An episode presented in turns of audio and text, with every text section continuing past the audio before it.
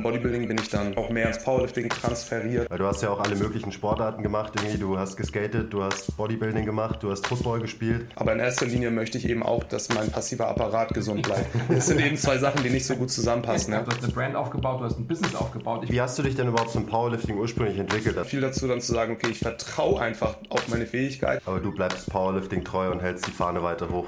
Ja, solange es mir halt noch Spaß macht. Herzlich willkommen zum MTMT Podcast, der beste deutsche Fitness-Podcast der Welt.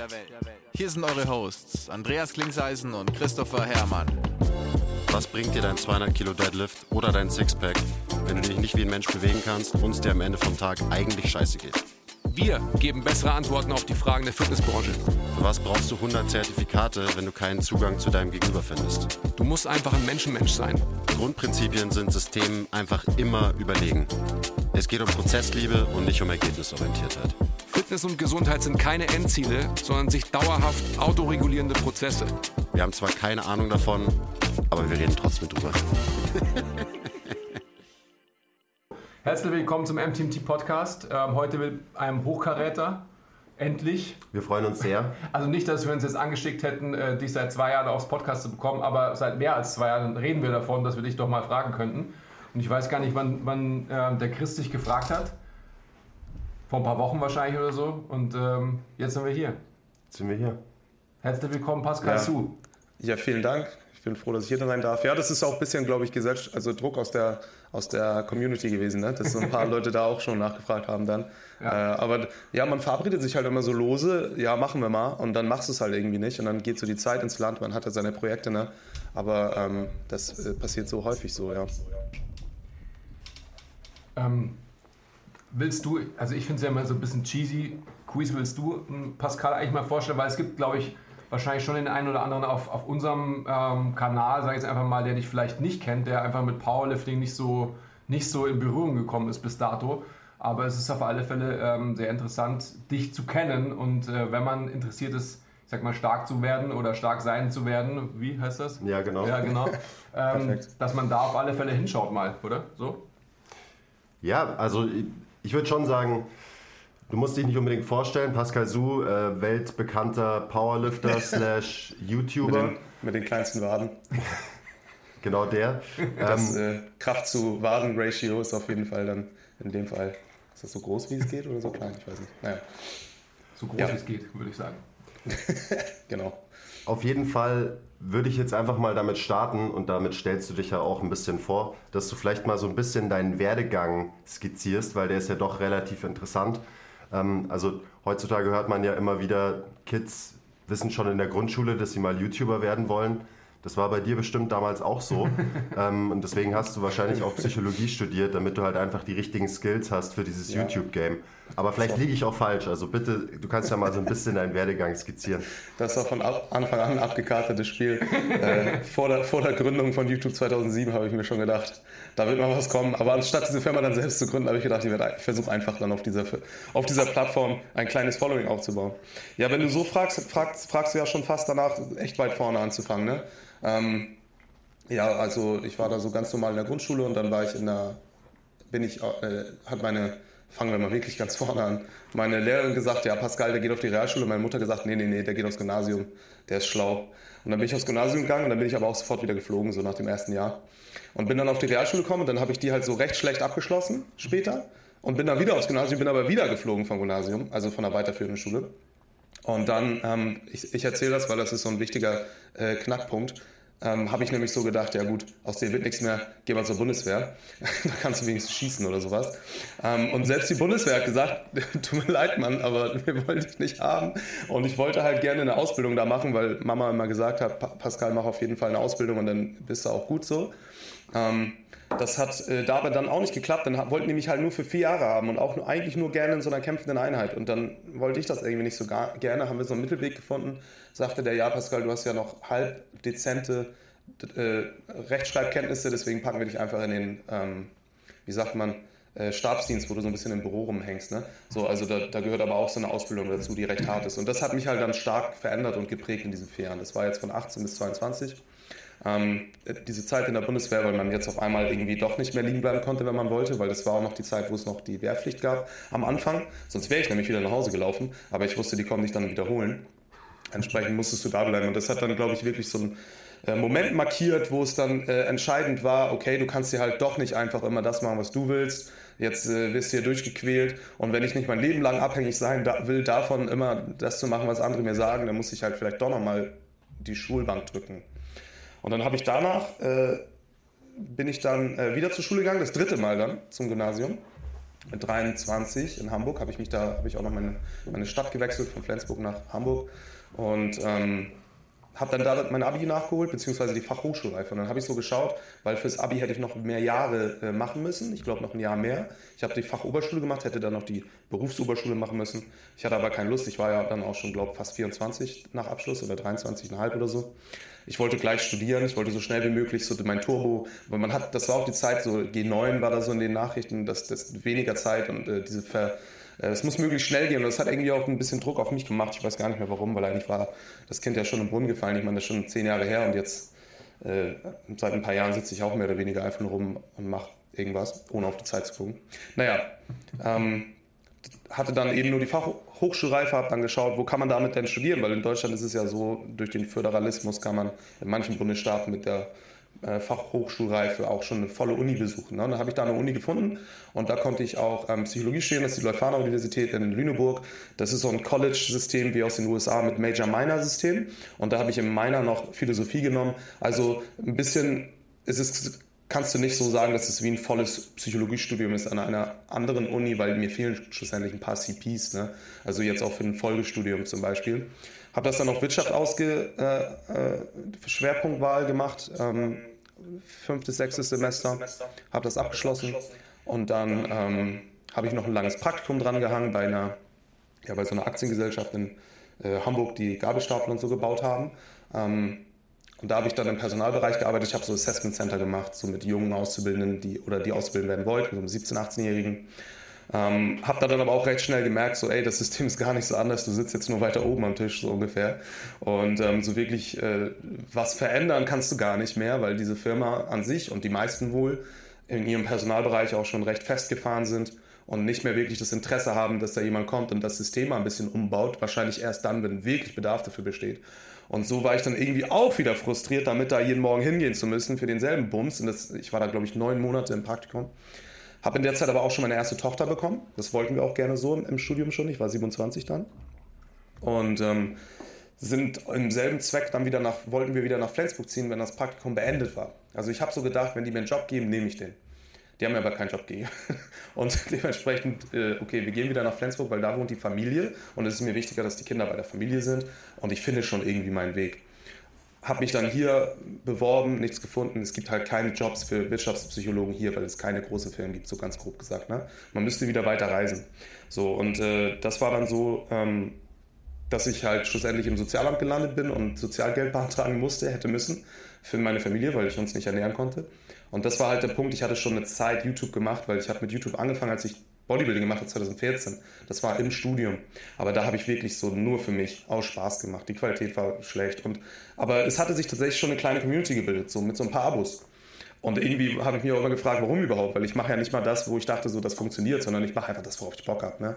Und dann habe ich gedacht, ich baue da drauf auf. Hatte zu dem Zeitpunkt sowieso schon ein bisschen mehr YouTube gemacht und ähm, mach mir da was draus. Dann habe ich halt angefangen, auch so irgendwie die ersten Produkte zu designen und habe halt gemerkt, okay, krass, da kommt eine Community zusammen. Und wenn man halt äh, gute Ideen hat am richtigen Punkt, kann man auch Produkte verkaufen. Und das ist auch total legitim, weil ich hatte am Anfang auch mit den Gedanken so, nee, das ist irgendwie, viel muss man doch umsonst machen. Oder ihr kennt es sicherlich, ähm, man, man verkauft sich unter Wert häufig.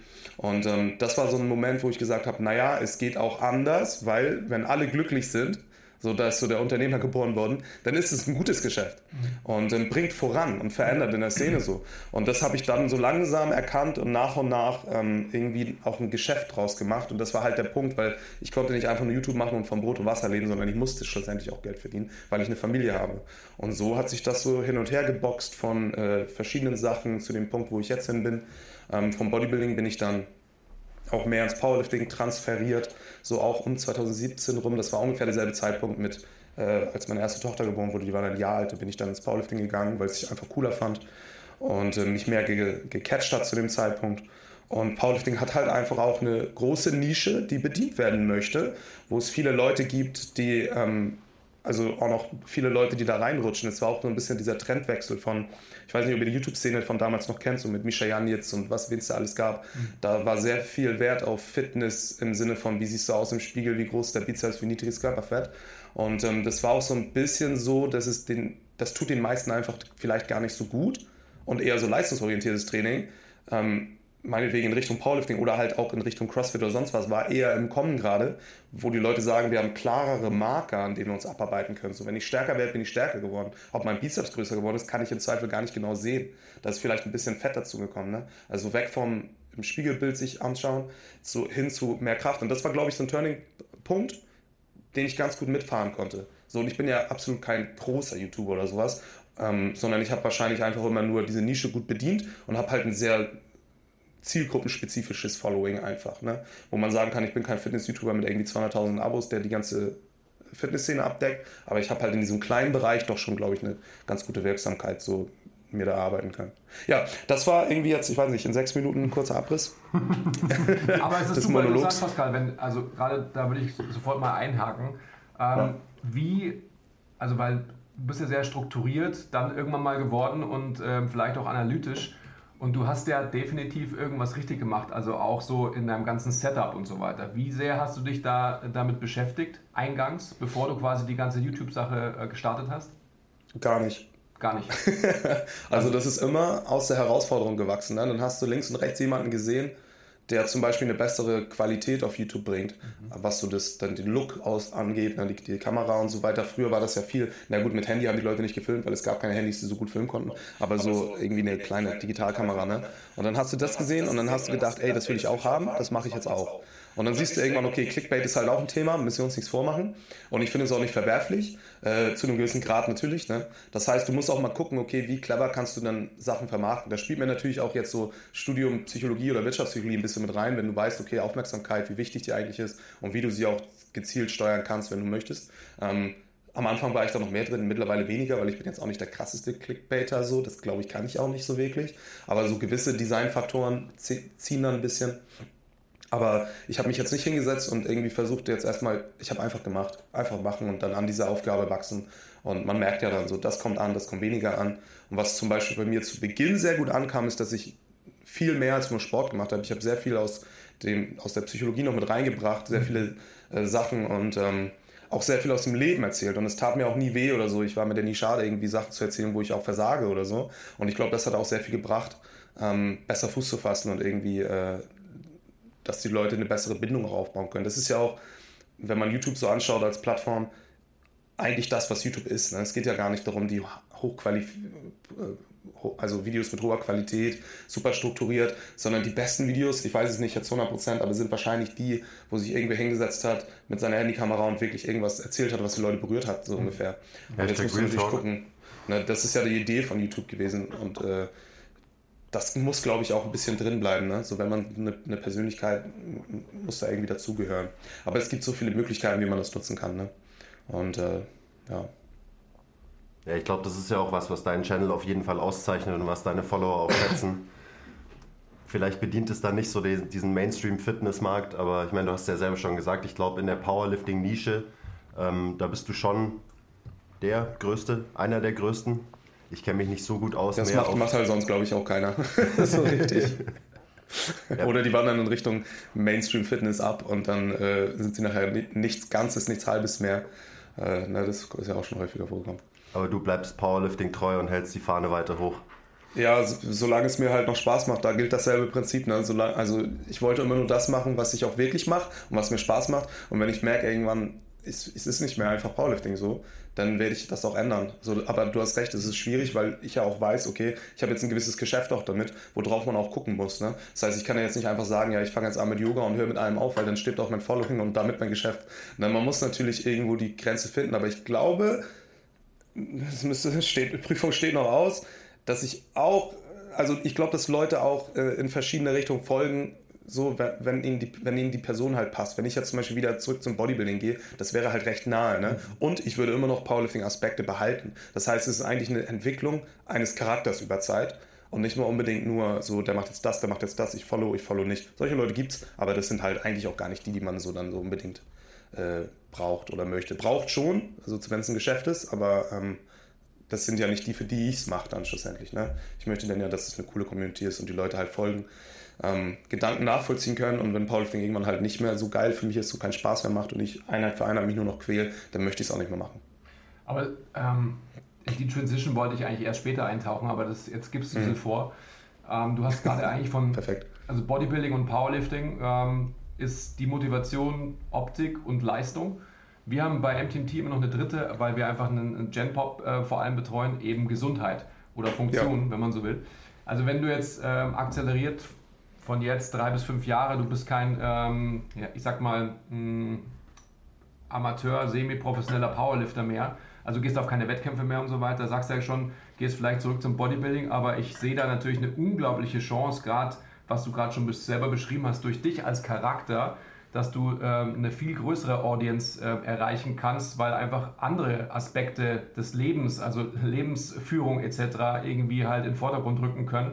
Und ähm, ich sag mal, ja, Weight Training, Resistance Training ist quasi halt einfach das Vehikel, auf dem du dich irgendwie präsentierst und so weiter. Also ich denke, dass da in der Zukunft, weil, wie du schon gesagt hast, du hast eine Brand aufgebaut, du hast ein Business aufgebaut. Ich glaube, das Business wird dann noch viel mehr wachsen, wenn du dich ähm, breiter aufstellst und nicht nur in Anführungsstrichen in der Nische Powerlifting bleibst. Mhm. Also und da, ähm, also wenn ich jetzt das so sagen darf, da freue ich mich drauf, weil eben du als Person, naja, ernsthaft, weil du als Person halt so viel ähm, Charakter und Entertainment-Fun äh, mitbringst, dass das, glaube ich, einfach ein, ein Skill ist, den, den man halt haben muss, um sowas zu machen. Ja, unabhängig von deinen, ähm, von deinen sportlichen Leistungen. Das ist natürlich einfach so ähm, Icing on the Cake im Moment, aber alles, was du an ähm, Eloquenz hast etc., ist ja viel wichtiger letztendlich, um diese Audience zu erreichen. Ja, das ist witzig, weil prinzipiell ist das so eine Vision auch ein bisschen, weil ich stelle mir so vor, ich bin jetzt 33, äh, 29 ähm, und ähm, ich rechne mir halt noch, wenn man sich wenn man diese Kurve kriegt, rechne ich mir noch 10 bis 15 Jahre aus, die man das ganz gut machen kann. Ne? Also schlussendlich wissen wir das eigentlich gar nicht, weil wir sind die erste Generation, so in Anführungsstrichen, die überhaupt so was macht. Das heißt, dass vielleicht 80-Jährige noch voll auf Influencer abfangen, ist gar nicht so unwahrscheinlich vielleicht irgendwann, wenn wir mal 80 sind. Ne? Mhm. Aber wir wissen es nicht. So, und dann rechne ich mir das aus und sage, okay, man möchte jetzt sagen, meine Vision ist natürlich, irgendwann mache ich nicht mehr Powerlifting und es hält mich auch in gewissem Maße klein, wenn ich zu spezifisch bleibe. Ne? Mhm. Und ähm, das verstehe ich auch nur. Zum Beispiel, wie du es ja gerade schon sagtest, mit der Struktur. Ähm, ich grübel da ein bisschen drüber schon immer. Ich weiß aber nicht, wie man die Kurve kriegen soll und ich verlasse mich drauf, die Kurve zu kriegen, wenn ich sie kriegen kann und, und, und die Chance dazu habe, so mehr oder weniger. Weil ich glaube, auch dann verliert es den Charme, wenn man sagt, ich werde das jetzt gezielt dann und dann machen, so ungefähr. Das ist so ähm, auch schon, oder kurz vor dem Studium war das schon so, dass ich gesagt habe, okay, Pascal, dir zu krasse Ziele zu setzen, weil ich bin, ich bin auch im Studium nicht das Schlauste ähm, und all so ein Krams und Jobs zu finden in diesem Gebiet, wo die Konkurrenz extrem hoch ist, ne, das hängt auch viel damit zusammen, dein Charakter halt einfach, also zu haben ähm, oder zu, zu finden, weil Leute auf Papier immer besser sind gehört halt viel dazu, dann zu sagen, okay, ich vertraue einfach auf meine Fähigkeiten. Ich weiß es vielleicht jetzt noch gar nicht genau, wie ich es mache. Aber zum richtigen Zeitpunkt werde ich es hoffentlich richtig machen. So ein bisschen. Und deswegen, aber das ist witzig, ähm, weil das sorgt auch ein bisschen für Unsicherheit und für Stress, weil man ja doch da hängt und sagt, was ist denn, wenn nicht? Was ist denn, wenn du in zwei Jahren einfach komplett irrelevant bist und dabei ein Business drauf ausgebaut, aufgebaut hast und 35 bist. Ne? So, was mache ich dann? Äh, es wird wahrscheinlich nicht so einfach sein, dann wieder im Job Fuß zu fassen oder ähnliches. Aber gut, das sind so ein bisschen Themen für weiter hinten. Ähm, ich kann dir aber auch so sagen, aktuell fällt es mir auch schwer, mir das so gut vorzustellen, weil ich halt so durch und durch Wettkämpfer bin. Also ich habe auch schon immer Football gespielt und Gesundheit, in Anführungsstrichen, ist natürlich wichtig und super war mir persönlich als Wettkämpfer und Sportler aber eigentlich immer, mhm. blöd gesagt, relativ egal. Ja? Leistung stand im Vordergrund und ich war immer bereit dafür, Gesundheit dafür zu opfern bis zu einem gewissen Grad. Klar werde ich mich nicht dafür umbringen, aber dass ich Knieschmerzen bekomme, nehme ich in Kauf. Dass ich hier Schmerzen bekomme, nehme ich in Kauf. Und das ist ja was, was viele nicht verstehen können oder nicht in Kauf nehmen möchten, was ja auch voll cool ist. Aber es fällt mir schwer halt zu sagen, ich will 300 Kilo Kniebeugen, aber in erster Linie möchte ich eben auch, dass mein passiver Apparat gesund bleibt. Das sind eben zwei Sachen, die nicht so gut zusammenpassen. Ja? Und äh, da muss man sich eben bewusst sein. Äh, das glaube ich ist noch, der Zeitpunkt wird sicherlich und hoffentlich kommt bei mir auch irgendwann. Aber ähm, ich habe ja jetzt gerade auch wieder eine, also eine äh, Tendinopathie hier, Patellaspitzensehensyndrom, was schon recht schlimm war, mehr oder weniger, gut wieder rausgekriegt. Und das wird natürlich nicht weniger über Zeit. Aber ich werde eben noch nicht, ich bin noch nicht bereit, diese Kurve zu machen. Ich denke mir noch ein paar Jahre muss ich noch Gas geben. Also einfach für mich, das ist so mein Anspruch. Und ähm, da bin ich noch zu viel Wettkämpfer. Aber du hast völlig recht mit dem, äh, mit der Richtung. Ja. Wie, wie hast du dich denn überhaupt zum Powerlifting ursprünglich entwickelt? Also jetzt hast du so deinen, ich sag mal, beruflichen Werdegang so ein bisschen skizziert, weil du hast ja auch alle möglichen Sportarten gemacht irgendwie. Du hast geskatet, du hast Bodybuilding gemacht, du hast Football gespielt. Also warum bist du am Ende bei Powerlifting gelandet? Und ja. vielleicht kannst du ganz kurz erklären, was Powerlifting überhaupt ist, weil wir reden immer so davon, aber ich glaube, viele von unseren ja. Zuhörern, die äh, haben davon wahrscheinlich noch nie was gehört. Ja, also Powerlifting ist eine Sportart, in der es darum geht, so stark wie möglich zu sein in drei Übungen. Und zwar Kniebeugen, Bankdrücken, Kreuzheben. Ne? Die muss man dann zu gewissen Standards erledigen, also die Kniebeuge unter parallel und solche Sachen, das Bankdrücken mit einer Pause auf der Brust. Da geht es dann in drei Versuchen pro Übung am Wettkampf darum, so viel Gewicht wie möglich zu, zu erreichen, zu erzielen. Das wird dann zusammengerechnet zu einem Total. Also du hast ein Total von diesen, von diesen Gewichten in diesen drei Übungen und dann äh, gewinnst du oder verlierst du oder was auch immer. Äh, also man gewinnt natürlich immer. Ne? Und ähm, das ist Powerlifting im Grunde. Dementsprechend eintönig sieht auch das Training aus. Ne? Ihr könnt euch ja vorstellen, die Modalitäten sind ja eigentlich relativ simpel. Du, es geht darum, so stark wie möglich zu sein. So, mehr gehört nicht dazu. Wenn du jetzt in andere Sportarten machst, CrossFit oder meinetwegen sogar Football, weiß man ja, okay, du möchtest stark sein, ah, aber du möchtest auch genug Ausdauer haben und du möchtest auch dies und das. Ne? Naja, ähm, aber das ist, äh, wie gesagt, ja, früher Skaten war so ein bisschen was anderes. Das war so Jugendsache, was ich aber immer geliebt habe und immer noch liebe. Aber ich bin leider, ja, ich falle hin und breche mir die Arme so. Das ist ja erst vor drei Jahren passiert, also lasse ich es mittlerweile. Dann bin ich ins Football gekommen und Football hat mich richtig gecatcht. Habe ich jahrelang gemacht und war eine Riesenleidenschaft. Ist es auch immer noch. Ne? Ich liebe Football. Selbes Thema. Ähm, aufgrund des Geschäfts und meines Alters kann man irgendwann einfach kein Football mehr spielen. Ich habe trotzdem zu früh aufgehört, schon im Studium, um mich mehr auf Studium zu konzentrieren. Und bereue das auch immer noch, weil Football kann man eben nicht sein Leben lang spielen. Naja, ähm, dann bin ich so ins Bodybuilding, weil ich suchte natürlich was, um mich sportlich irgendwie weiterzuentwickeln, beziehungsweise halt einfach nur mich zu beschäftigen.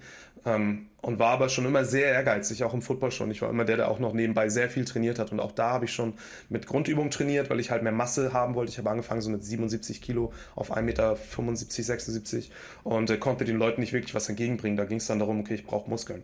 Habe trainiert geschaut, wie macht Training Sinn. Damals gab es ja auch noch nicht so Internet wie heute. Ne? Das heißt, so in Foren ein bisschen geguckt. Ja, Kniebeugen, Bankdrücken, Kreuzheben ähm, machen, stark werden in diesen Übungen.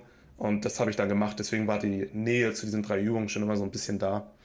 Dann auch im Bodybuilding später, nachdem ich mit Football aufgehört habe, weil ich ja schon immer im Gym war, eben was gesucht, was ich im Gym weitermachen kann, weil Gym ist eigentlich super, da kann man sich die Zeit frei einteilen, da kriegst du raus, was du reinsteckst, da bist du nicht, musst dich nicht auf ein Team verlassen, ähm, das hat mir gefallen zu dem Zeitpunkt. Und damit ich eben so eine weitere Herausforderung habe und das Training ernster nehme, weil man ja dann doch schnell auch stagniert und dann weiß man gar nicht, wofür macht man es eigentlich, immer nur trainieren zu gehen. Das heißt, es fehlte so ein bisschen das Ziel irgendwo kam ich darauf, weil ich überhaupt gar keine Berührungspunkte zu dem Zeitpunkt mit Powerlifting. Ich kannte das gar nicht. Ich wusste, es gibt so Leute, die wollen sehr stark sein. Das sind so, die sind dann so meistens 140 Kilo richtig dick und bewegen so Steine, heben so Steine hoch. Ne? Das war für mich total uninteressant. Ähm, bin ich halt ins Bodybuilding gekommen. Das sah man. Das war auch in einem Hype zu dem Zeitpunkt damals, äh, so mehr oder weniger in den sozialen Medien. Und damit ich halt auch mein Hintern hochbekommen, habe ich mir auch gesagt, ich mache einen Wettkampf, habe mir einen Coach gesucht und habe mich dahin coachen lassen, weil ich wusste, keine Ahnung von dem Kram, keine Ahnung von Ernährung zu dem Zeitpunkt gehabt, also nur ganz grob, so das Nötigste wusste ich. Ähm, habe ich dahin coachen lassen, habe den Wettkampf gemacht und es gibt davon auch noch ein Video auf YouTube. Das war nämlich, glaube ich, eins, also meine allerersten YouTube-Sachen waren halt so die zehn Tage vor diesem Bodybuilding-Wettkampf. Shredded, kein Schlaf mehr gehabt, tot in den Wettkampf rein. Und am Wettkampftag habe ich auch noch gesagt, das habe ich so gevloggt damals, ähm, und das war auch tatsächlich so, dass der Wettkampf mir überhaupt gar keinen Spaß gemacht hat. Ich hatte kein Bedürfnis, mich auf die Bühne zu stellen. Ich war eigentlich fertig, so ich, ich hätte auch einfach nicht machen können, aber ich wollte natürlich auch meine Ziele erreichen, die ich mir gesetzt habe. Und wenn du es nicht machst, dann ist es auch immer leicht zu sagen, ja, hat mir eh nicht gefallen, vielleicht hätte es ja doch gefallen oder andersrum. Also man muss irgendwie auch dann, finde ich, Sachen zu Ende machen. Ähm, stand auf der Bühne und bin auch ins Finale gekommen, bin damals Vierter geworden im Mittelgewicht. Ähm, war also eigentlich auch ganz gut. Ich war heute, kann ich sagen, dass ich nicht shredded genug war und viele Schwachstellen hatte, aber damals hat es halt, halt gereicht. Ich glaube, das Starterfeld waren so 30 Leute im Mittelgewicht und es war tatsächlich gar nicht mal so schlecht, in die Top 5 zu kommen. Aber es hat mir wirklich keinen Spaß gemacht. Und dann bin ich natürlich wieder in so ein Loch gefallen nach dem Wettkampf. Weil jetzt kann ich, also jetzt trainiere ich, jetzt weiß ich, wie man eine Diät macht. Aber ich habe eigentlich gar keinen Bock drauf, weil ich will zwar shredded sein und trainieren und ich will cool aussehen. Aber dieses Wettkampfding reizt mich wirklich überhaupt nicht. Ne? Weil man hat, du kannst keinen Unterschied machen wie im Football. Du kannst im Football ja eben am Spieltag einen Unterschied machen. Danach, wie viel Bock du reinbringst, wie motiviert du bist. Im Bodybuilding ist die Arbeit getan, das ist ein Strategiesport in Anführungsstrichen äh, schlussendlich. Du musst an Tag X so aussehen und da kannst du dich noch so doll anstrengen. Da wird man dann nicht plötzlich drei Meter größer, wenn man sich noch doller anstrengt und sieht krasser aus, sondern du kannst nur das flexen, was du hast. Und, Vielleicht hast ähm, du einfach nicht hart genug geflext, aber es kann auch sein. Ja, stimmt. Vielleicht habe ich einfach auch nicht äh, den äh, Super Saiyajin-Modus einleiten können. Ähm, ja, gut. Und danach war ich dann, wie gesagt, wieder in so einem Moratorium meiner Selbstfindung. Was mache ich jetzt für einen Sport hier? Was soll das überhaupt? Und äh, bin dann auch durch einen anderen YouTuber so ein bisschen in die Richtung Kraft gekommen, weil ich war ja schon so relativ stark so für so einen Bodybuilder eigentlich, weil ich eben immer schon Kniebeuge, Bankdrücken, Kreuzheben gemacht habe. Ähm, und der sagte halt, Mensch, du bist eigentlich viel zu stark dafür Bodybuilder zu sein, hör mal auf damit, werd mal Powerlifter. Und ich so, nee, nee, da ist ein Singlet und nee. Der hat mich dann aber auch überredet, einen ersten Wettkampf zu machen. Äh, Grüße gehen übrigens raus an Lift You Up, an Lars. Ähm, der ist das nämlich gewesen, hat mich dazu überredet, den ersten Wettkampf zu machen. Selbes Prinzip äh, trag dich ein, finde raus, ob das Spaß macht, weil wenn du es nicht machst, dann weißt du es nie. Hingegangen und ich war sofort hooked, sofort. Also ich habe es gemacht, dachte mir so, Alter, wie geil ist das denn? Jetzt kann ich auch am Wettkampf einen Unterschied machen. Also umso besser du wirst, kannst du auch nicht mehr so einen Wett Unterschied-Wettkampf machen. Also so deine Einstellung ist ja schon krass, umso mehr oder weniger hoffentlich. Und noch mehr anstrengen kannst du dich tatsächlich auch wieder nicht, aber trotzdem kannst du einen Unterschied in der Performance. Also es ist halt ein Sport, wo du halt wirklich auch äh, ähm, ja, mehr Impact generieren kannst irgendwie durch, durch deine Art zu trainieren. Ne? Ähm, eigentlich ist es auch sehr strategisch, muss man sagen, aber trotzdem. Naja, und das hat mich sofort gehuckt, da war ich sofort drin. Ich so geil, ballern, stärker werden. Das war am Anfang, wenn du dann in Powerlifting reinkommst, besonders wenn du viele Jahre schon Bodybuilding-mäßig trainiert hast und die Muskulatur mitbringst, machst du diese Muskulatur ja auch erstmal dann spezifisch für diese Übung noch mehr und du machst halt wahnsinnige Fortschritte. Ne? Also in meinem ersten Jahr vom, vom Powerlifting habe ich echt gute Fortschritte gemacht, bin auch direkt deutscher Meister geworden. In der BVDK ein Jahr später, in der 83er. Ich habe dann auch noch so zusammengebracht, ah, ich kann ja auch Diäten. Geil, ich kann Diäten, ich habe mega den Vorteil gegenüber den Body Powerliftern, die das nicht können und äh, kann mir das zu Nutzen machen. Ähm, aber das, äh, da wurde ich dann auch für die, also ich war richtig auf so einem Run, ja, es ging richtig so berghoch, ich so geil, ich werde jetzt übel stark, es schockt auch nochmal. War dann für die Weltmeisterschaft nominiert, habe auch mit YouTube gerade, das ging wirklich gut ab zu dem Zeitpunkt, was Powerlifting anging. Ähm, und sechs Wochen bevor die Worlds waren in Kanada, habe ich mir den Arm gebrochen beim Skaten. Ne? Also kriegen wir wieder die Kurve. Und habe mir auch recht kompliziert den Ellbogen zertrümmert, musste auch operiert werden, musste Metall rein. Und äh, ja, dann war halt erstmal äh, Comeback angesagt. Ne? Das ist auch erstmal eine andere Geschichte. Ich will jetzt nicht hier die ganze Zeit nur reden. aber dann hat das wieder Powerlifting gebremst. So können wir da mal einen Cut machen. Aber, aber wie, so bin ich im Powerlifting reingekommen, ja. Nach, nach, wie viel, also nach wie vielen Jahren, also weil so viele Jahre waren es ja dann gar nicht, oder? Dass du ähm, eigentlich bei den Worlds nee. hättest starten sollen? Also wie, wie also steil ich, war denn die Kurve am Anfang? Ich habe ein Jahr, kann man so sagen. Also ich habe meinen ersten Powerlifting-Wettkampf im Dezember 2016 gemacht. Da war ich aber auch noch viel zu schwer, da war ich 96 Kilo schwer. Und dann habe ich ja im Folgejahr im September oder Juli meinen ersten Wettkampf im BVDK, das ist der an die IPF angeschlossene, das ist so der spannendste Verband da dann erstmal. Ähm, bin da rein und habe dann erstmal ein halbes Jahr abgenommen, weil ich ja in die 83er wieder wollte. Das heißt, ich habe wieder einen Cut gemacht von den 96 runter, die ich mir schön angefressen habe. Ähm, habe dann meinen ersten BVDK im September gemacht, Wettkampf, dann ich glaube im Oktober, also nicht mal ein Jahr später, meinen zweiten in der 83er, wo ich deutscher Meister wurde. Und dann war ich, glaube ich, ich, ich krieg's auch gar nicht mehr ganz zusammen. Ich glaube, im Folgejahr im April für die Worlds vorgesehen. Also da verging wieder ein bisschen Zeit. Mhm. Dann habe ich die Nominierung bekommen und dann bin ich in die Vorbereitung gegangen und habe ich mir einen Arm Also wir reden gerade von einem Jahr ungefähr, wo ich sogar noch eine große Diät gemacht habe. Also es war schon sehr schnell so, dass man da. Ich meine, heutzutage, wenn ich das damals hätte ich so Platz äh, in den Top 10 landen können in den 83ern. Heute mit den Leistungen bin ich da ganz viel weiter hinten. Ne? Also Powerlifting insgesamt hat einen wahnsinnigen Sprung gemacht in den letzten äh, drei, vier Jahren auch an sich. Und ich, das war so ein bisschen der Start von diesem Sprung. International sowie auch in Deutschland. Ne? Und das war so, ein, so, eine geile Zeit, ja. Dann haben wir ja auch Corona bekommen und so. Das hat das alles wieder ausgebremst, aber ähm, Das ging wahnsinnig schnell, ja. Also das war tatsächlich in einem Jahr. Aber wie gesagt, ich hatte ja schon lange trainiert, ich hatte lange auch mit Grundübung trainiert und es ging dann erstmal auch darum, die Muskeln einfach nur spezifischer nochmal zu machen und das geht ja auch verhältnismäßig schnell dann, ne? wenn man schon zehn Jahre vorher trainiert hat. Also. Gut, aber du wirst wahrscheinlich auch äh, technisch dich extrem verändert haben, oder? Also du wirst wahrscheinlich Bodybuilding-Style, äh, also allein Bankdrücken als bestes Beispiel, ja, ja. wirst du wahrscheinlich die Ellbogen definitiv anders gestellt haben, als wenn du halt einfach ähm, von A nach B so, so einen kurzen Weg wie möglich halt irgendwie generieren willst im Powerlifting. Also da wird ja. wahrscheinlich auch viel Improvement herkommen, oder? Sicher. Also zu Beginn nicht mal so viel, mit zu jetzt sehr viel. Mhm. Aber damals habe ich tatsächlich auch noch ein bisschen die Stärken gespielt. Ne? Da habe ich auch noch so mit, ich hatte glaube ich auch schon als Bodybuilder 160 für 2 gedrückt oder so. Und dann äh, war der Weg eben auch nicht mehr so weit zu den Leistungen. Da warst du eh schon Powerlifter dann. Das darf man auch gar nicht Ja, so mehr oder weniger nur mit noch schlechterer Technik. Die waren jetzt auch vielleicht nicht zu Wettkampfstandards, ne? aber, es, aber es war halt oben bis oben. Also es war halt immer, ich war halt immer wahnsinnig ehrgeizig und habe die immer geballert, wie, wie ich nur konnte, diese Übung. Ne? So ohne Hirn und Verstand, aber äh, das hat, war nicht schlecht eigentlich. Also das ist eine gute Basis. Vielen fehlt das, ne? Ähm, die da zu, zu analytisch rangehen. Den fehlt so ein bisschen dieses mal geballert haben mhm. und dann natürlich vielleicht auch irgendwann die Kurve zu kriegen, weil du das nicht immer machen kannst, weil dann fährst du dich auch immer wieder in Wehwehchen rein. Das ist nun mal so, ne? Und wo stehst du jetzt gerade so? Also Körpergewicht und... Ähm Wann 800? Ja. Ja, also ich bewege mich so um die 93 Kilo, aber das bedeutet immer drei bis fünf Kilo drüber. 93 Kilo ist jetzt meine Gewichtsklasse, also ich habe meine Gewichtsklasse verändert. Und wiege aber in der Off-Season Anführungsstrichen immer so 95, 96 97, 98, auch mal 100. Aber äh, das wollen wir natürlich möglichst vermeiden. Und da habe ich jetzt äh, meine Bestwerte, ja, 292,5 im Kniebeugen. Also ich kratze an den 300, die müssen jetzt eigentlich bald kommen. Ich hoffe in sechs, fünf Wochen auf der Deutschen Meisterschaft. Aber hey, hoffen kann man viel. Ähm, und enttäuscht werden auch. Deswegen versuche ich einfach meine Ziele klein zu halten. Ähm, und um die 200 Bankdrücken, also 195 ist auch mein Max. Und da muss jetzt auch bald mal die 200 kommen. Auf Wettkämpfen muss ich aber immer sagen, ist mein Max auch nur 185, weil auf Wettkämpfen sind die Standards tatsächlich nochmal was anderes als im Training. Und da äh, bin ich auch mit 190 zufrieden. Und im Heben jetzt im Training 317,5, 700 Pounds, worüber ich auch sehr glücklich war. Ich glaube, das Potenzial für mehr da. In letzter Zeit ist nämlich mein Griff das Problem. Ich kann, kann die Stange nicht mehr ordentlich festhalten. Wettkampf, auf dem Wettkampf sind auch 315 da, der PR aktuell. Ja, und im Total so, wir wollen die 800 halt haben. 785 ist aktuell das Max. Und da muss eigentlich auch noch ein bisschen was gehen. Und dein, dein Total so? Was? Ähm, aber. Kleiner Break. Wenn euch gefällt, was wir machen und ihr uns unterstützen wollt, zeigt uns ein bisschen Liebe, gebt uns Feedback, teilt die Folge, supportet uns auf Patreon. Den Link findet ihr in der Beschreibung. Und jetzt geht's weiter mit der Folge. Schön, schön dass du sagst. Ich habe ja auch eine Zeit lang mir eingebildet, ich will Powerlifter werden, also für so ein paar Monate.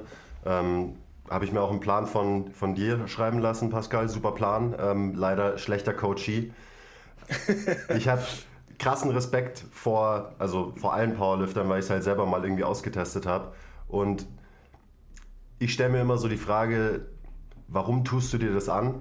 Weil, also ich habe Respekt davor, dass du sagst, wenn du was anfängst, dann willst du es durchziehen. Ich habe es damals überhaupt nicht durchgezogen, weil eben irgendwann mein ganzer Körper wehgetan hat, äh, ich nur noch scheiß Laune hatte und so. Und dann dachte ich mir, hm, ist es das wert, damit ich irgendwie eben ein paar fette Zahlen beugen und benchen kann. Und dann bin ich sehr schnell zu dem Schluss gekommen, dass mir es das nicht wert ist.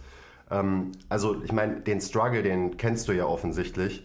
Und mich würde einfach interessieren, so wie du damit umgehst, weil gerade so diese Eintönigkeit im Powerlifting, so das bringt einen ja immer wieder, oder zumindest hat es mich immer wieder an den Punkt gebracht, dass man sich halt so hinterfragt, so, ja eben, warum mhm. mache ich den Scheiß überhaupt? So, mir tut alles weh ähm, und am Ende interessiert sich überhaupt jemand dafür, dass ich jetzt fünf ja, Kilo ja. mehr gebencht habe? Eigentlich nicht. Bei dir schon, weil du äh, einen YouTube-Channel hast.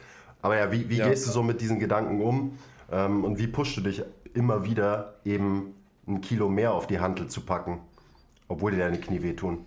Und deine ja, das ist immer so eine sind. Sache, weil eigentlich hast du völlig recht damit. Wenn es dir nämlich immer scheiße geht, dann ähm, sabotierst du sowieso deine eigene Leistung. Ne? Also da kann man auch vielleicht ein bisschen Kritik an den Trainingsplanschreiber de, de, deines Vertrauens damals wenden, weil vielleicht haben wir einfach die Belastungsparameter äh, nicht so ausgelegt. Wobei da gehört immer eben viel dazu, weil der eine pusht sich auch wirklich ans Limit, der andere hält sich an, ne? naja gut, aber das Belastungsmanagement spielt eine Rolle, weil dein Zustand, den du gerade beschrieben hast, ist ja so ein klassischer Overreaching-Zustand, du bist halt einfach im Arsch, du kannst nicht mehr schlafen und sowas sollte auf gar keinen Fall halt äh, andauernd dein Zustand sein. Ne?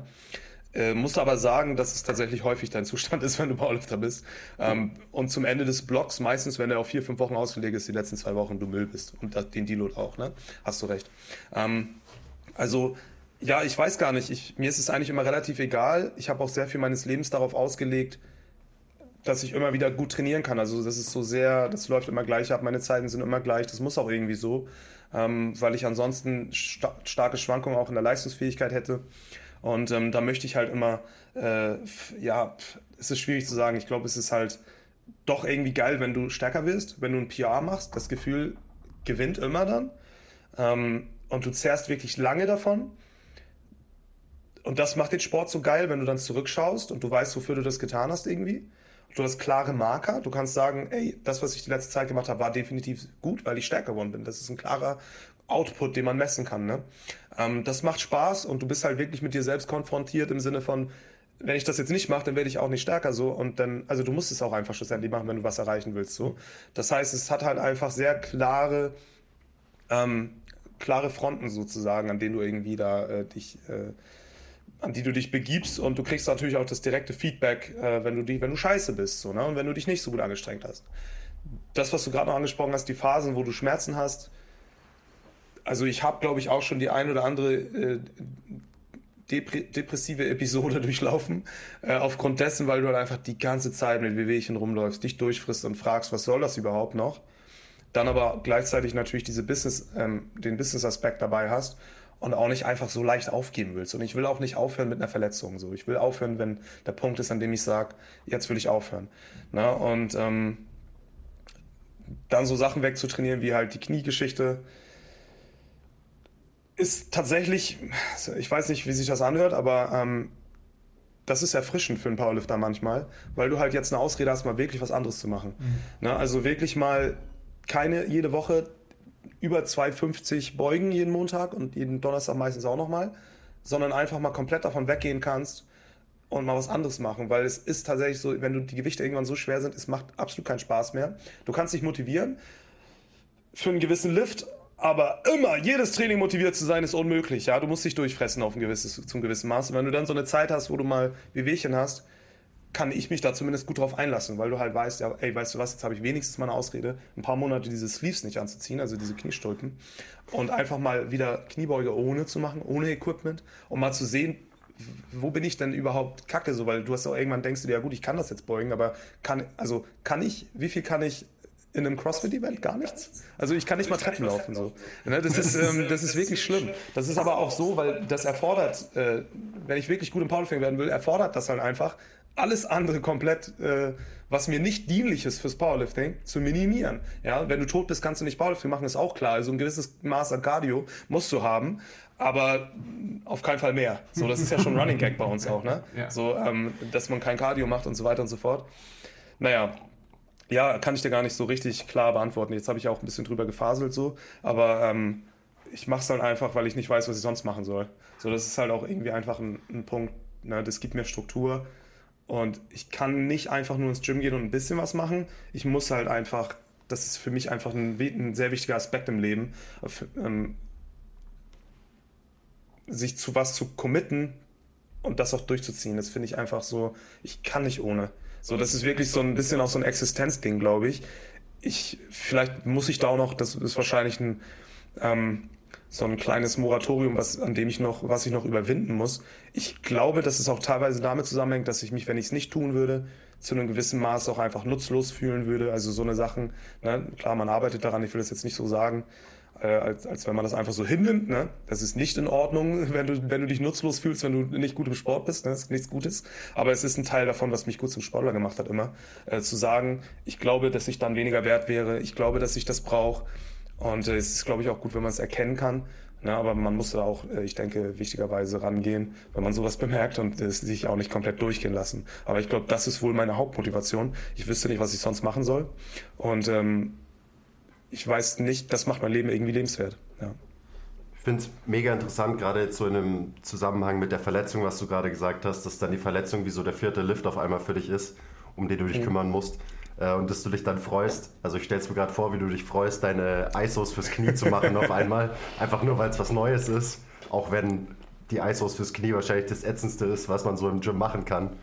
Ähm, aber ja, alleine die, die Abwechslung und eben eine Verletzung als neue Challenge anzusehen, ist das, was da können sich viele Leute noch eine Scheibe von mhm. abschneiden. Also gerade wenn es um irgendwelche Wehwehchen oder Verletzungen geht und welche Einstellung man sowas ähm, so einer Verletzung gegenüberstellt. Ich, ich, weiß nicht, wer es mal gesagt hat, aber es gibt auch den Spruch, äh, nichts ist schwerer zu ertragen als eine Reihe von guten Tagen. Äh, das hat irgendein schlauer Mensch mal gesagt. Ähm, und da, da, das kann, also da, da sehe ich mich sehr stark, weil immer, wenn ich sowas hatte, bin ich, also zum Beispiel, wo ich mir den Arm gebrochen habe, war es ja dasselbe. Da konnte ich dann wirklich gar nichts machen eine Zeit lang. Bin aber wahnsinnig schnell viel stärker zurückgekommen. Und dasselbe jetzt auch mit den Knien praktisch. Ne? es ist irgendwie auch so ein bisschen so, dass man diese Rücken an der Wand, dass man das braucht. Wenn es im Training monatelang richtig gut läuft, ich glaube, es wäre unerträglich irgendwie für mich. Also nicht, dass es geil ist, sich zu verletzen, aber irgendwie braucht man, also brauche ich, das ist meine Abwechslung so ein bisschen, ja. Deswegen nehme ich es nicht so böse, ich nehme es nicht so traurig. Für mich ist es nicht so schlimm, es ist eine neue Herausforderung. Es deutet ja auch auf was hin. Und zwar irgendwo machst du was falsch. Irgendwo ist eine Struktur zu schwach. Du musst die aufholen. Also man failt sich so nach vorne praktisch über seine Wehwehchen. Ne? Und solange das halt so Überlastungsgeschichten sind, kann man das ja auch noch gut steuern. Ne? So, ähm, deswegen nenne ich das meistens auch gar nicht so unbedingt Verletzung, sondern halt Überlastungserscheinungen, die du rauskriegst. Sich den Arm brechen ist natürlich eine Verletzung, äh, sich Muskel abreißen ist eine Verletzung, keine Frage. Aber ähm, so, so diese Überlastungsgeschichten, unter denen wir halt häufig leiden, das ist eigentlich Feedback. Ja? Also nicht gutes Feedback. Der beste Powerlifter ist der, der niemals verletzt ist, klar. Aber für mich ist es in dem Fall dann Feedback und, und gibt mir nochmal eine Struktur, einen neuen Weg vor. Ne? Und diesen besten Powerlifter gibt es ja auch nicht, der nie verletzt ist. Ja, ja, zum Beispiel haben wir in Deutschland ja meinen direkten Konkurrenten Sascha Stendebach. Der äh, ist tatsächlich einfach schon seit über zehn Jahren nahezu verletzungsfrei am Eisen und der hebt auch 375 Kilo, also so im Bereich Weltrekord. Ne? Das sind wie gesagt nochmal 50 Kilo mehr als ich. Und entsprechend äh, sind auch meine Chancen in dieser Gewichtsklasse. Aber auch das sehe ich als Herausforderung, weil wenn ich ihn schlage, ja, das wäre ja so das, das, äh, das krasseste aller Zeiten. Und das ist für mich dann auch nochmal eine spannendere Herausforderung, auch wenn es ähm, utopisch aussieht. Aber das ist einer der stärksten Powerlifter. Nicht der stärkste, wir haben 390er auf der Welt mittlerweile, die, also die die Konkurrenz ist Wahnsinn. Ne? Aber Sascha ist auch einer der Besten in seinem Gebiet und äh, der ist tatsächlich viele Jahre verletzungsfrei. Und da würde ich wirklich sagen, da zeigt sich, dass sich Verletzungsfreiheit über viele Jahre mehr auszeichnet. Ne? So, ich habe halt mich häufiger Wehwehchen gehabt. Wie gut hätte ich vielleicht sein können, wenn ich mich nicht verletzt hätte, ist ja die Frage. Ne? Und äh, so Wehwehchen zu haben, ich, ich sträube mich so ein bisschen dagegen, dass es nicht Teil der Powerlifting-Kultur und soll es auch niemals sein. Klar, wir lachen, also wir belächeln das manchmal so ein bisschen und es kommt auch häufig vor, aber es kommt häufig vor, weil die Leute sich eben nicht ordentlich um ihr Training kümmern, die Belastungssteuerung nicht ordentlich machen. Und ich finde, da sollte man nicht stolz auf Ignoranz sein. Ne? So, das passiert, da muss man damit umgehen und weiter. Erstmal, ich finde es super geil, dass du einen zertrümmerten Arm als Wehwehchen bezeichnest. Ja, gut. Das war auch durch Skateboardfahren, also was soll ich sagen. Das zählt nicht. Ja. Wie viel Zeit hast du noch, Pascal? Alles gut, ich bin äh, entspannt. Also ich habe eigentlich so viel Zeit. Was steht denn heute noch so an? Das ist auch sowas, was mich natürlich mega mhm. interessiert. Wie sieht so ein Tag bei dir aus? Ähm, machst du das alles alleine, diesen ganzen YouTube-Kram? Weil, also ich meine, ich schaue deine Videos jetzt schon seit ein paar Jahren und man sieht ja einfach, was du auch vorhin schon angesprochen hast, diese Entwicklung, dass einfach die Qualität immer weiter steigt. So jetzt fliegen schon irgendwie Drohnen durch die Gegend und so weiter. Ähm, ich hatte einen Unfall mit der Drohne letzte Woche, aber ich habe sie wieder hinbekommen. Die war fast kaputt. Also ehrlich. Ich, de ja. ich denke so, so, wie wir strugglen, irgendwie teilweise Content zu filmen und wir sind äh, ja fünf Leute und ähm, frage mich immer so, ist der, macht er das alles alleine oder wo, wo sind die ganzen Leute im Hintergrund, die die Mikrofone halten und die Drohne fliegen und so weiter? Ah, schön wär's. Nein, also YouTube mache ich tatsächlich komplett alleine. Ich mache alles komplett alleine, fällt mir gerade ein. Ich hatte eine Zeit lang jemanden, der meinen Versand gemacht hat, also für T-Shirts und so weiter. Ähm, ja, das hat sich aber auch dann irgendwann erledigt. Und äh, seither habe ich mir auch niemand Neues mehr gesucht, weil ich glaube, das kriege ich auch noch hin. Ähm, nein, aber ich habe jetzt heute Morgen meine, ich habe ja noch zwei Kiddies und da habe ich jetzt Kiddie Nummer groß. Ich hätte jetzt Nummer eins gesagt, das wird ja eine Reihenfolge machen, das wäre ja böse. Kiddie groß in die Kita gebracht, gerade um acht, dann bin ich jetzt hergekommen und wir nehmen den Podcast auf, dann muss ich jetzt noch trainieren, also ich gehe gleich frühstücken in Ruhe. während des Frühstücks mache ich dann so eine Instagram-Sachen, so die Fragen beantworten.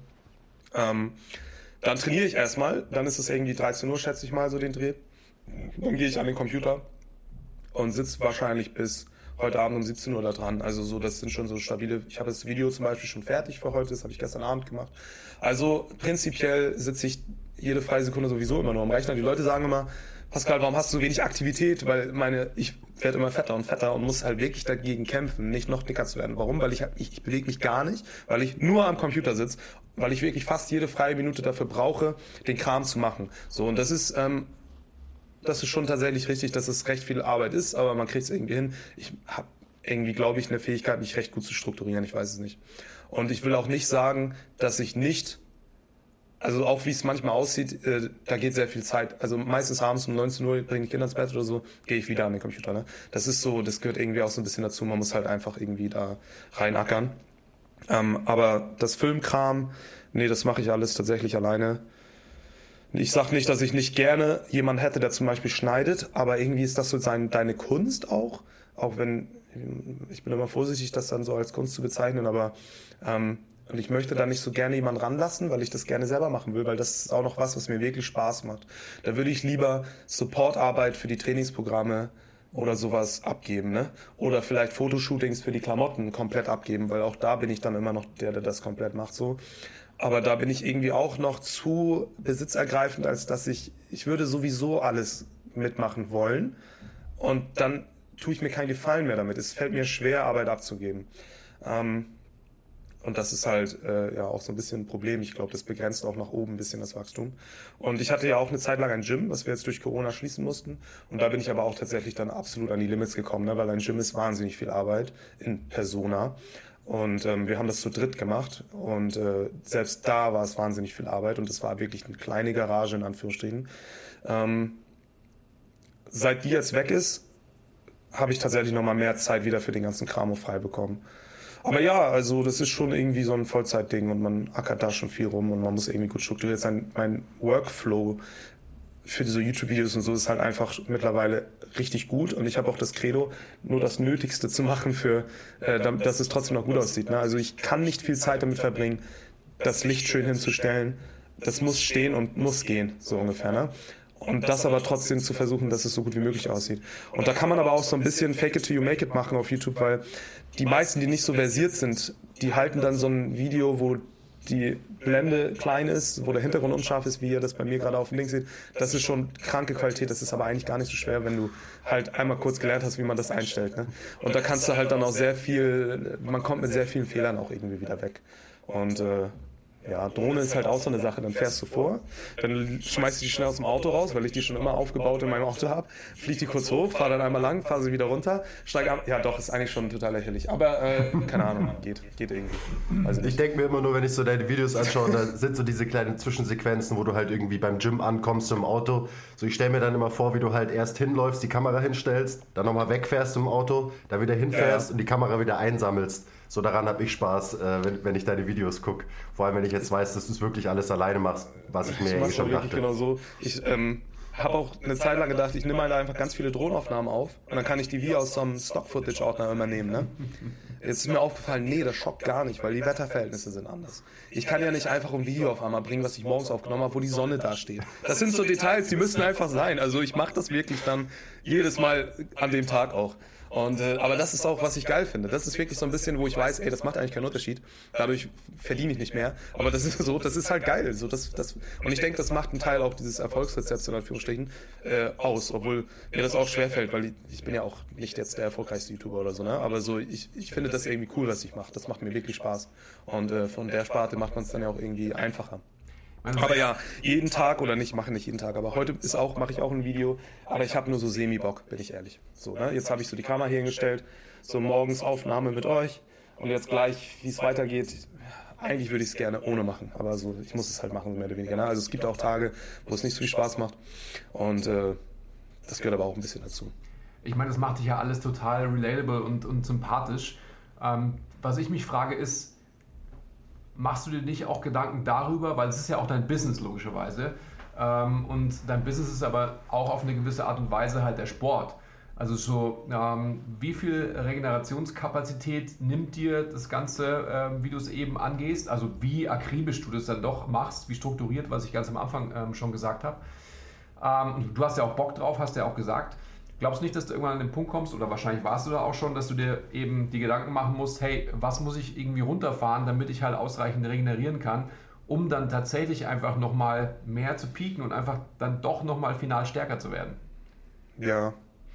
Ja, das ist eine sehr schwierige Sache. Also kann ich, wenn ich es dir genau benennen könnte, ähm, dann würde ich wahrscheinlich äh, leichter durchs Leben gehen. Aber das ist was, was mir schwerfällt. Also wie gesagt, die Dinge, die ich auch gerne mache, die will ich auch machen. Ähm, dazu gehört aber natürlich, ich muss ja auch Dinge machen, die mir Geld bringen. Aber schlussendlich will ich einfach, da sträube ich mich so ein bisschen gegen, auf Krampf diese Richtung praktisch übertrieben pushen. Und ich weiß, dass da, dass da was liegen bleibt. Aber mir geht's halt schlussendlich auch verdammt gut. Also ich verdiene mehr, als ich würde, wenn ich jetzt als Psychologe arbeiten würde. So, das heißt, ich kann mich eigentlich gar nicht so beklagen. Klar hat man irgendwo auch den äh, als, als alter Kapitalist Gedanken, ja, ich muss ja irgendwoher Wachstum kriegen. Ich bin aber einfach entspannt. Ich sage dann, gut, dann nehme ich dieses Jahr weniger ein. Es reicht doch immer noch. So. Und wenn ich genug Geld beiseite schaffen kann fürs Alter und so, wenn alles safe ist, da muss ich ja nicht noch meine extra äh, es gibt ja auch, ich glaube, das im Studium habe ich es auch mal durchgenommen, diese, ähm, diesen, diesen Wohlstandsverlauf und dein Zufriedenheitsverlauf sind mehr oder weniger, und da ist ja irgendwie recht, recht deutlich definiert, ab der Grenze von irgendwie einem Jahreseinkommen von 70.000 Euro oder so wirst du dann auch nicht mehr glücklicher, wenn du das verdoppelst. Ne? Also wenn du jetzt 140 machst, bist du nicht doppelt so glücklich. Und das ist halt was, ähm, wenn ich dann so da bin, dass ich so viel einnehme genug, muss ich das nicht mehr auf Krampf ver 25-fachen. Ne? Wäre schön, ich will aber auch nicht so denken zu sagen, wenn es in zwei Jahren vorbei ist, will ich jetzt so viel abgegrast haben wie möglich. Das ist auch nicht mein Entwurf so. Dann suche ich mir einen neuen Job, wenn ich Busfahrer oder so. Ne? Das ist halt ähm, einfach so der Punkt, wo ich sage, ich könnte natürlich viel mehr, zum Beispiel Medien, Werbung, schicke Websites. Meine Website ist immer noch die, die ich vor vier Jahren erstellt habe, das erste Mal mit dem Jimdo Web Creator so. Ähm, aber ich weiß, wie viel Arbeit es ist, sich da hinzusetzen und sich dann nochmal wieder neu reinzuarbeiten. Ich will es aber auch nicht abgeben, weil dafür habe ich scheinbar doch dann noch nicht genug Umsatz, dass ich das jederzeit einfach immer komplett äh, machen lassen kann. Ähm, ja, ich weiß es nicht. Ich muss äh, da auf jeden Fall aber auch irgendwie ein bisschen, ein bisschen straighter werden schon. Ähm, aber äh, prinzipiell, Sommer ist zum Beispiel so ein Ding. Ähm, schönes Wetter. Winter ist immer so eine, so eine, so eine Grinding-Season. Da setzt man dann die ganzen Sachen um. Es ist dunkel, machen eh nicht so viel. Sommer führt da wirklich schon, du willst rausgehen, du willst das schöne Wetter genießen, musst aber trotzdem einfach das gleiche Arbeitspensum mit beibehalten. Ja, und da ist es dann zum Beispiel sehr deutlich, wo es im Winter nicht so deutlich ist. Aber ich versuche jetzt schon, jetzt ist es ja so, die, meine zweite Tochter geht jetzt auch bald in die Kita, ab nächste Woche.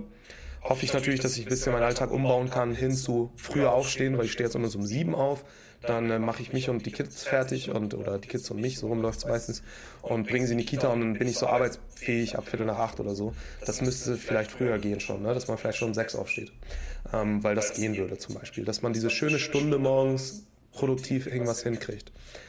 Ja, äh, ist aber auch immer viel Prokrastination, also ich weiß auch nicht. Man hat sehr viele Projekte auch immer vor sich, äh, die man dann irgendwie doch nie angeht. Ja, ich kann auch da dir nicht klar sagen, also wenn ich es könnte, dann würde ich es wahrscheinlich hoffentlich auch machen. Und dann wird es sich irgendwie ändern.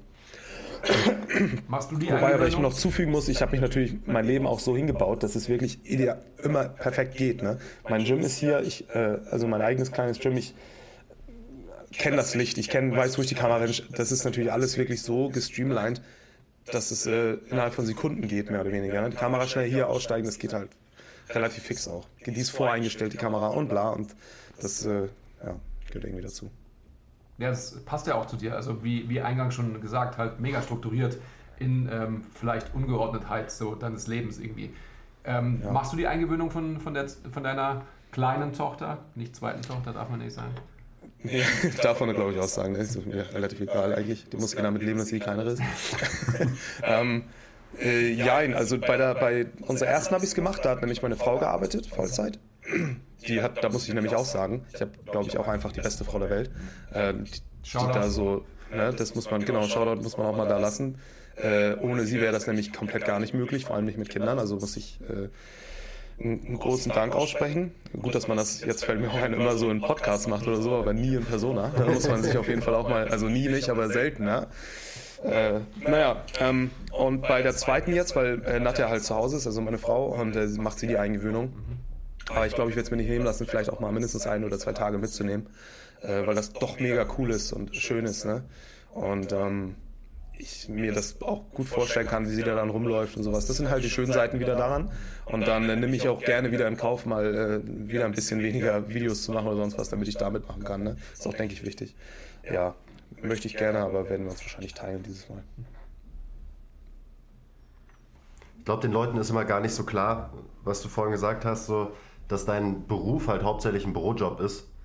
Und ich merke das jetzt auch so bei mir, seitdem wir halt mehr Content produzieren und jetzt gerade seit, keine Ahnung, eineinhalb, zwei Jahren sitze ich halt einfach super viel auch am Schreibtisch und am Laptop, was komplett neu für mich ist und auch irgendwie komisch ist und wo ich mhm. mich immer noch nicht dran gewöhnt habe und immer noch nicht klarkomme. Ähm, wie ist denn das bei dir? Also du sagst schon so klassisch Powerlifter, man macht halt so seine 50 bis 100 Schritte jeden Tag. Ähm, Durchschnittlich. Ja, so im Schnitt ungefähr. Ähm, wie kriegst du es denn hin, dass du eben nicht komplett nur an deinen Schreibtisch gefesselt bist den ganzen Tag? Also, weil du willst dich ja trotzdem bewegen, gerade wenn du irgendwie Problemchen hast und so, dann ist es ja durchaus wichtig, dass man halt eben ein paar Schritte geht und so weiter, also jetzt aufs Knie bezogen. Ähm, ja. Wie baust du das so in deinen Alltag ein? Weil das ist ja, ja vielleicht das, das Nummer eins Thema irgendwie in, in dem Fitness-Game gerade, dass man halt irgendwie Leute dazu bringt, dass sie sich mehr bewegen und so weiter. Ja. Ähm, und erst danach mal schaut, wie viel sie beugen und benchen. Also Nummer eins ist einfach spazieren gehen. Ne? Das ist so das, was irgendwie immer geht zwischendurch. Und das ist halt das, was ich dann meistens mache. Also jetzt gerade bin ich ein bisschen faul, bin ich auch ehrlich. Ähm, in der letzten Zeit habe ich ja wieder ein bisschen Gewicht abgenommen. Da muss ich das halt einfach machen, weil ich werde sonst wirklich, ich nehme einfach schnell zu und es tut auch nicht gut, wie du schon gesagt hast, dem Wohlbefinden. Ne? Aber ich versuche dann, wo ich kann, halt Spaziergänge einzubauen, weil das ist auch ganz relativ einfach, das mit der Familie zu machen. Ich kann meine Kinder mitnehmen. Das heißt, man schlägt so ein bisschen zwei Fliegen mit einer Klappe, so strukturiert man das auch mal bezeichnen muss. Ähm, man kann da gemeinsam spazieren gehen. Ansonsten morgens eben auch Spaziergänge mit dem Auto. Eigentlich sollte ich gar nicht Auto fahren, weil hier alles relativ nah ist. Ähm, aber da habe ich mich irgendwie noch, da bin ich dann doch zu faul. Also ich fahre dann mit dem Auto in den Wald und gehe dann weit spazieren und dann fahre ich mit dem Auto wieder zurück.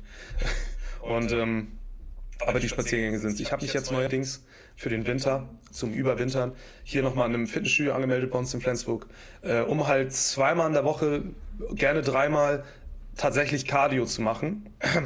Und zwar mehr als nur gehen. Denn ich war gestern schon da auf dem Stepper erstmal. Also erstmal bin ich diesen Stairmaster gegangen, ne? diese Treppen hochgehen. Mit einer wirklich niedrigen Intensität, weil ich auch weiß, es ist für die Knie vielleicht auch nicht das Beste, aber ich wollte mal Treppen gehen. Finde ich cool. Hab, dachte ich so, ich bin Kai Green mit so einem verschwitzten Hoodie, wenn ich da hochgehe. Und äh, ich bin halt sechs Stockwerke gegangen, das sind ungefähr acht Minuten gewesen oder so. Mein Puls war bei 145. Und da dachte ich mir halt, das ist ja nicht dein Ernst. Ich hatte noch nie einen so hohen Puls. Und ich habe gerade einfach casual, ich sterbe gerade einfach komplett. Und äh, das kann einfach nicht sein, ja. Das ist, ähm, das ist auch nicht mehr dann dienlich für Powerlifting, auch wenn ich nicht so oft Rap, Achter-Raps mache oder so.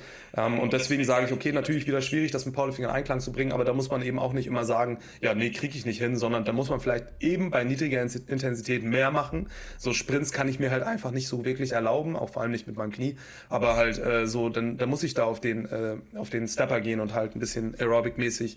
Es muss halt einfach gehen und ich muss es in Einklang bringen, weil sonst naja, es bringt eben auch ein paar Kalorien, es bringt Bewegung und das ist ja das, was ich in dem Fall will. Es kommt der Winter, ich werde nicht so oft spazieren gehen, wenn es so kalt ist, das ist auch wieder so ein Ding. Das heißt, eine Routine zu erzeugen, wo ich sage, dann stehe ich eben dienstags, freitags und sonntags nochmal früher auf und verziehe mich da an mein Gym hin, weil da ist auch eine Sauna. Da kann ich dann erstmal ein bisschen Cardio machen. Danach gehe ich einen schönen Sauna-Dip machen und noch ein bisschen dazwischen entspannen. Das ist gut, auch um ein bisschen Stress abzubauen so im Alltag und so diese Termine wieder einzubauen. Äh, da muss ich sagen, bin ich eigentlich auch relativ adherent mit, wenn ich dann diese Termine halt so fest habe. Ne? Das ist ja wieder ein Training, wo man auch immer alles äh, macht. Ähm, das Schlimmste ist eben so, ja, jetzt muss ich es eigentlich gerade nicht, weil mein Gewicht passt und alles passt. Naja, dann mache ich mal einen Spaziergang, aber mache ich ihn halt nicht. Dann mache ich ihn nicht, weil ich dann eben am Computer irgendwas Neues machen kann. Und ähm, dementsprechend, ich versuche da irgendwie immer so kleine Sachen einzubauen im Alltag. Hauptsächlich spazieren gehen, aber jetzt eben auch neuerdings diesen, diese extra Gym-Anmeldung, wo ich auch hoffe, durch das Anmelden, durch das Geld bezahlen, dafür ist mein Commitment vielleicht ein bisschen höher, äh, dass ich da dann auch wirklich hingehe. Und ähm, ja, das ist das, was ich machen möchte. Du hast wahrscheinlich gerade deine ganzen Hardcore-Follower verloren mit der Aussage, dass du ja. jetzt wirklich Cardio machst. Sorry. Ich habe ich hab aber auch letzte eine Umfrage gemacht auf Instagram, wer dann so 200 beugt. Also das ergab sich so. Und äh, ein Großteil tut das auch gar nicht. Das heißt, mein eigenes Bild von, von, von dieser Blase ist auch ein bisschen verzerrt. Ne? Wenn ich denke, so, ja, jeder von euch beugt doch die, einmal in der Woche 250 Kilo, ihr wisst doch, wie das ist. Die meisten sind gar nicht da. Ja? Die, die, für die ist das so. Die, das, darf man nicht, das darf man nicht vergessen. ja, ich rede da so selbstverständlich von, weil meine entsprechenden Leute, mit denen ich auch jeden Tag Kontakt habe, so, die beugen ja alle über 200, dann so doof gesagt. Und dann denke ich natürlich, dass das alle machen. Das ist natürlich völliger Quatsch. Ne? Und die meisten folgen eben auch äh, mir und machen auch mehr Powerlifting eben für andere Zwecke und die wollen nicht dahin so ungefähr. Die wollen natürlich so stark sein, wie sie können, aber das ist halt auch, das ist der Sport, der sie auch gleichzeitig fit hält und das ist halt dann ja auch super dafür. Ne? Das bedeutet eben aber auch, dass man das nicht unbedingt so pushen muss. Und ähm, da muss ich auch, also da tue ich mir, glaube ich, gar nicht so weh, wenn ich mal sage, Leute, äh, schon auch gut da Wert drauf zu legen. Ne? Dieses, weil viele verstehen diese Memes nicht. Die verstehen Cardio ist Spanish oder die kleinsten Waden der Welt haben wollen. Die verstehen nicht unbedingt die, die Ironie in diesen Sätzen und nehmen das sehr ernst. Und äh, da werde ich dann auch manchmal so, ja Pascal, das ist aber schon ganz schön hier, wie sagt man, Two-Face, was du da sagst. Du sagst immer die kleinsten Waden. Ich so, ja Leute, das ist eigentlich auch nur Spaß. Ne? War schon klar, vielleicht auch, aber gut.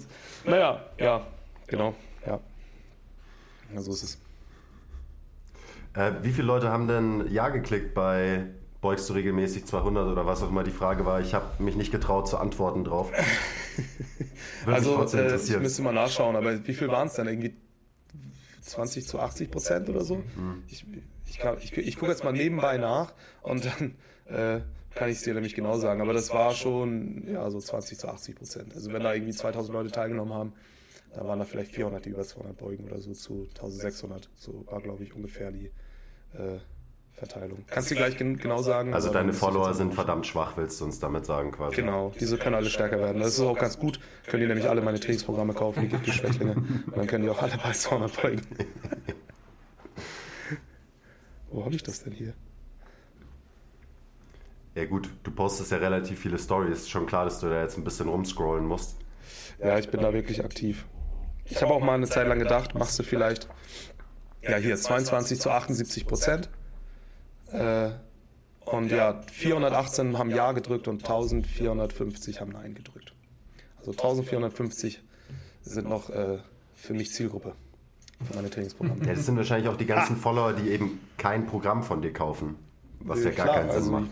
Da haben sich ja auch entsprechend viele enthalten ne, bei den Views. Das sind halt die, die sagen, mit so Fragen brauche ich mich gar nicht auseinandersetzen. Hier 200, das ist doch gar keine Grenze mehr. alle, die mit, mit ihrem 800er total zu Hause sitzen und die Frage lesen. Und so. ja, klar. Die, die dann alle auch nicht auf Meisterschaften gehen, weil das ist ja auch Geringverdienermeisterschaft. Muss ja nicht mehr zeigen, was ich kann. Ich habe ja schon. Richtig. Ja, so ist das. Ich, also, ich, ich, hätte noch so viele Fragen, aber ähm, ich muss jetzt tatsächlich dann auch gleich ins Gym hoch. Was ist denn so der, der Go-To-Snack für dich im Moment? Also eigentlich muss ich Subway sagen, eigentlich ist das eine Mahlzeit. Ne? Ähm, ich schieb mir halt, wenn, ich, wenn du wirklich nach Snacks fragst, fast jeden Tag äh, diese kleinen Salzbrezeln rein, die man überall so bei Lidl und so kaufen kann. Kennt ihr die? Die sind nämlich immer zu Hause, weil die Kinder die auch lieben. Das ist aktuell ein richtig geiler Snack. Aber ist die, nicht gut. die Salzbrezeln mit Schoko überzogen sind, aber eigentlich noch viel nee, besser. Nee, nee, nee. Salz und süß und salzig, das kann man nicht kombinieren. Was? Äh, oh, oh, oh. Nein, das geht nicht. Und äh, das, die dürfen nur so normal sein. Dann habe ich mich wohl doch, doch in dir getäuscht, Pascal. Ja, vielleicht macht das den Unterschied zwischen Powerlifter Potenzial und nicht. Ich weiß nicht, ob das jetzt ein Ritterschlag ist oder nicht. Äh, ihr könnt ja jetzt alle mal zu Hause das, ähm, wo wir davon sprechen, das äh, Salz- und ähm, Süß-Screening durchführen. Und äh, aber kann vielleicht ist auch ein Test, ich weiß nicht genau. Kann ich mich nicht erinnern, dass du auch, dass du durchaus auch in der Vergangenheit süß und salzig kombiniert hast? Täusche mich wahrscheinlich. Ja, so ist noch nie passiert. Fake News. Ich dachte es schon. Nein, danke. Okay. Ach so, weil du gerade rummachst, schneidest du deine Haare noch selbst? Äh, nee, ähm, diesen Geringverdienerstatus. Tut mir leid. Den habe ich überwunden. Äh, ich bin jetzt äh, tatsächlich jemand, der zum Friseur geht. Ja. Du bist Aber ja auch, auch nur, äh, weil ich habe einen guten Friseur gefunden. Und dann habe ich einen guten Friseur gefunden. Dann hat er äh, gesagt, du, weil ich meinte, machen wir einen neuen Termin. Also du, ich hör auf. Was? Du schneidest so gut. Ich werde Busfahrer, sagt er. Und er ist jetzt Busfahrer. Deswegen Aber, hast du es vorhin äh, Wir haben so ein loses Agreement, dass er mir noch die Haare schneidet, wenn, wenn ich ihm bei Instagram schreibe. Vielleicht noch eine letzte Frage, weil das gerade eh schon in die Richtung ging. Jetzt nehmen wir mal an, dass du in ein paar Jahren aufhörst mit Powerlifting und einfach keinen Bock mehr auf diese drei Übungen hast. Aber du wirst natürlich trotzdem irgendwie weiter trainieren und weiter Krafttraining machen. Ähm, und nehmen wir weiter an, dass du dann sehr gesundheitsorientiert trainieren willst, weil, keine Ahnung, du hast immer noch ein paar Wehwehchen. Wie würdest du dein Training umstellen? Oder also denkst du bestimmt jetzt auch schon ab und zu drüber nach, so auf was hättest du mal Bock, wenn du alles anders machen könntest, wenn du halt nicht mehr performen ja. musst, in Anführungszeichen, für Powerlifting? Also die Antwort ist jetzt relativ langweilig, weil ich würde auf jeden Fall häufiger trainieren, aber dafür kürzere Einheiten machen, also schon vielleicht sechsmal die Woche ins Gym gehen. Ähm, und würde tatsächlich erstmal eine gewisse Zeit komplett so wieder ins Bodybuilding eintauchen, weil ich es wirklich vermisse, den Pump zu spüren und mich im Spiegel flexend anzuschauen. Ich vermisse das wirklich, den Lifestyle, einen Pump-Booster vorher zu trinken, dich aufzuwärmen, auch von mir aus auf die Beine zu skippen. die habe ich jetzt lange genug trainiert. Ähm, nee, das nicht unbedingt, aber äh, das vermisse ich tatsächlich. Und ähm, da würde auch nur die Uhr praktisch ticken zum nächsten Event, der, das ist jetzt langweilig geworden für mich, was mache ich als nächstes?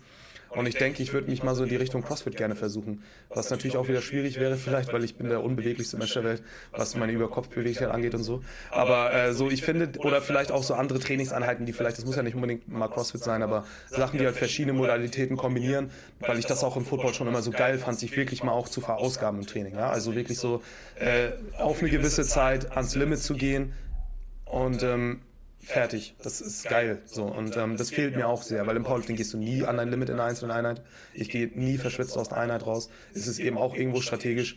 Klar, sehr schweres Gewicht zu bewegen ist dein Limit, aber nicht im Sinne von, ich bin jetzt wirklich am Boden zerstört, sondern ich habe mich jetzt einmal wirklich krass angestrengt und gut ist. Und wenn du halt mal so ein, ich weiß nicht, ein Watt oder so gemacht hast, was ich noch nie gemacht habe, deswegen ich habe keine Ahnung, von ich rede, nehme ich aber zumindest an, dass du wirklich kaputt bist, wenn du erstmal ein bisschen was gerudert hast, dann hast du noch Klimmzüge gemacht und dann liegst du auf dem Boden und bist einfach fertig mit der Welt und hast diesen Rush, das, das ist geile Gefühl, das habe ich nicht mehr gehabt seit ewig und das fehlt mir auch und das glaube ich würde ich definitiv probieren wollen, weil ich es äh, immer sehe und denke, cool, geil. Die Leute stehen sich alle, die wissen, was sie tun, die stehen sich nicht so wie ich selber im Weg und schieben, können immer sagen, ich, ich, ich schiebe Powerlifting vor, sondern die strengen sich halt einfach an und äh, machen das. So, und da habe ich ähm, auch einen Respekt vor und das finde ich geil und das würde ich auch gerne mal machen nachdem dann die Bodybuilding-Zeit dann vorbei ist. Das kann man ja auch prinzipiell ja auch kombinieren, also zwei Einheiten so und dann noch Bodybuilding, weil da kann man das Belastungsmanagement schon so anpassen, dass man irgendwie, äh, dass man das zusammenkriegt. Mit Powerlifting ist das schwieriger.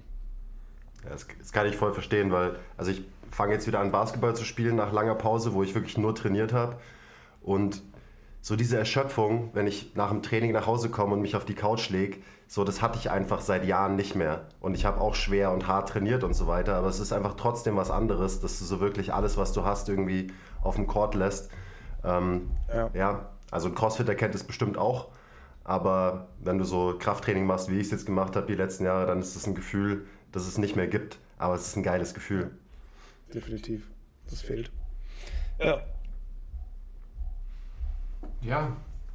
Hast du noch was, Andi? Oder lassen wir dem, dem Mann jetzt wieder arbeiten? Naja, also ich würde tatsächlich, also ich habe einiges noch, ähm, aber ähm, das war schon sehr intim, finde ich, zwischendrin, was ich super finde. Und vielleicht hast du irgendwann mal wieder die Zeit, dass wir einfach einen Teil 2 machen und ähm, gerade nochmal einfach so in, in die Tiefe gehen. Also hätte ich total Bock. Also wenn es deine Zeit erlaubt und auch dein Bock, ähm, bevor wir jetzt quasi einfach noch irgendwas hinkrüppeln. Ja, Pascal, wie sieht's aus? Also ich hätte entweder jetzt könnte man noch zehn Minuten dranhängen, wir können aber auch einfach nochmal einen Termin machen. So das System von Social Media funktioniert ja so, mehrere kleinere, kürzere Sachen sind besser als eine lange. Äh, deswegen wäre das zweite besser. Aber ähm, wir, ich bin total offen, ich habe Bock drauf, ich finde es entspannt und ähm, wir können ja auch hier ruhig sitzen und ich mag es auch äh, mal ungesteuert, weil sonst bestimme ich den Content praktisch ja auf meinem YouTube und das ist ein bisschen blöd zu inszenieren, jetzt, äh, warum ich jetzt dazu was sagen will. Ich mag lieber gefragt werden. Das ist nämlich tatsächlich so. Dann äh, kann man auch ein bisschen mehr darüber reden und ein bisschen anders darüber reden. Gut. Aber dann, dann lass uns doch nochmal einen weiteren Termin finden und dann setzen wir uns nochmal zusammen. Ja, gerne. Ja, perfekt. Sehr gut. Ich meine, die Kombination, deine Kombination aus Psychologie und Philosophie, das ist ja genau Andys Kombination. Also da müssen wir schon noch ein bisschen, bisschen mehr rauskitzeln. Ja, da kann man noch ein bisschen reingehen, gerne. Gut, dann äh, danke, dass Vielen du dir die ja, Zeit genommen hast heute. Danke euch, hat sehr viel Spaß gemacht. Und danke für die Einblicke, dass du wie immer, also auch auf deinem YouTube-Kanal eben subscribed bei dem, bei dem guten Mann. Ähm, da geht es nicht nur um Powerlifting, da kann man auch sehr, sehr viel über Trainingsplanung zum Beispiel lernen. Also bevor man zum nächsten, ähm, keine Ahnung was, Seminar läuft, kann man sich auch einfach mal ein paar Stunden Zeit nehmen und äh, mhm. den YouTube-Channel von Pascal Su durchsuchen. Und da stecken, glaube ich, alle Trainingsprinzipien drin, die man so braucht, vor allem wenn man stark werden will oder auch wenn man massiv swole werden will. Ähm, genau, also ring the bell, like, subscribe und so weiter. Bei uns natürlich auch, aber erstmal beim Pascal. Yes, sir, Dankeschön. Also eine Fliege, die die ganze Zeit genervt hat hier beim Podcast, die hat sich auch vorhin komplett respektlos auf dein Gesicht auf dem Bildschirm draufgesetzt. müssen wir, müssen wir nochmal irgendwie äh, sagen, wo man dich findet oder so? Oder ist, war das ausreichend jetzt gerade? Äh, du kannst gerne nochmal sagen, wo man dich am besten erreicht. Ansonsten verlinken wir natürlich alle wichtigen äh, YouTube-Channels und Instagram-Kanäle äh, von Pascal unten in der Beschreibung. Ähm, genau, aber du kannst auch nochmal shameless alles pluggen jetzt an die. Ja, ich habe eigentlich gar nichts zu plagen. Auf Instagram heiße ich Juri Beuger. Also wer mich auf Instagram sucht unter Pascal Su, wird vielleicht ein bisschen schwieriger. Ähm, ansonsten auf YouTube Pascal Su und dann ist ja auch immer alles quer verlinkt. Man kennt das ja andere Leute, die da suchen. Wer sucht, der findet. Und äh, da glaube ich. Ich habe mich immer gefragt, ob das wirklich so gut funktioniert, wenn die Leute immer noch so den, diesen kompletten äh, Rollout machen, ihre ganzen Sachen auch bei so Podcasts oder so, habe ich mich schon immer gefragt, ob das was bringt. Ich finde das irgendwie, ich, ich bezweifle es, muss ich ein bisschen ehrlich sagen. Deswegen halten wir es kurz. Wer will, klickt in die Beschreibung. So. Ja, perfekt. Top. Super. Vielen Dank, Pascal. Ja, danke auch. Danke dir. Und dann äh, sprechen wir uns wieder in Teil 2. Problem, wir würden es natürlich auch gerne mal live machen, aber du wohnst halt wirklich, man kann nicht weiter weg wohnen von uns. Ja. So, ich glaube, du hast es mit Absicht gemacht einfach. Ich bin halt ja auch, ich lebe ja sehr gerne zurückgezogen in den Flensburger Bergen und äh, von daher habe ich mich ganz oben in den Norden verzogen, wo sonst keiner hin will. Aber wir haben ja auch schöne Berge, falls du mal vorbeikommen willst. Ja, aber die Flensburger Berge stehen, also tut mir leid. Also wegen Bergen würde ich nicht kommen, wegen euch schon. ja, Spaß. Also viel, viel Erfolg mit der, mit der Reha und ähm, wenn du die 800 hast, dann, dann sprechen wir wieder. Super, vielen Dank, ich ja. freue mich. Also Super. ein paar Wochen quasi. Ja. Viel Erfolg, Pascal. Dankeschön, bis zum nächsten Mal. Bye, bye. Bye. Ciao. Top.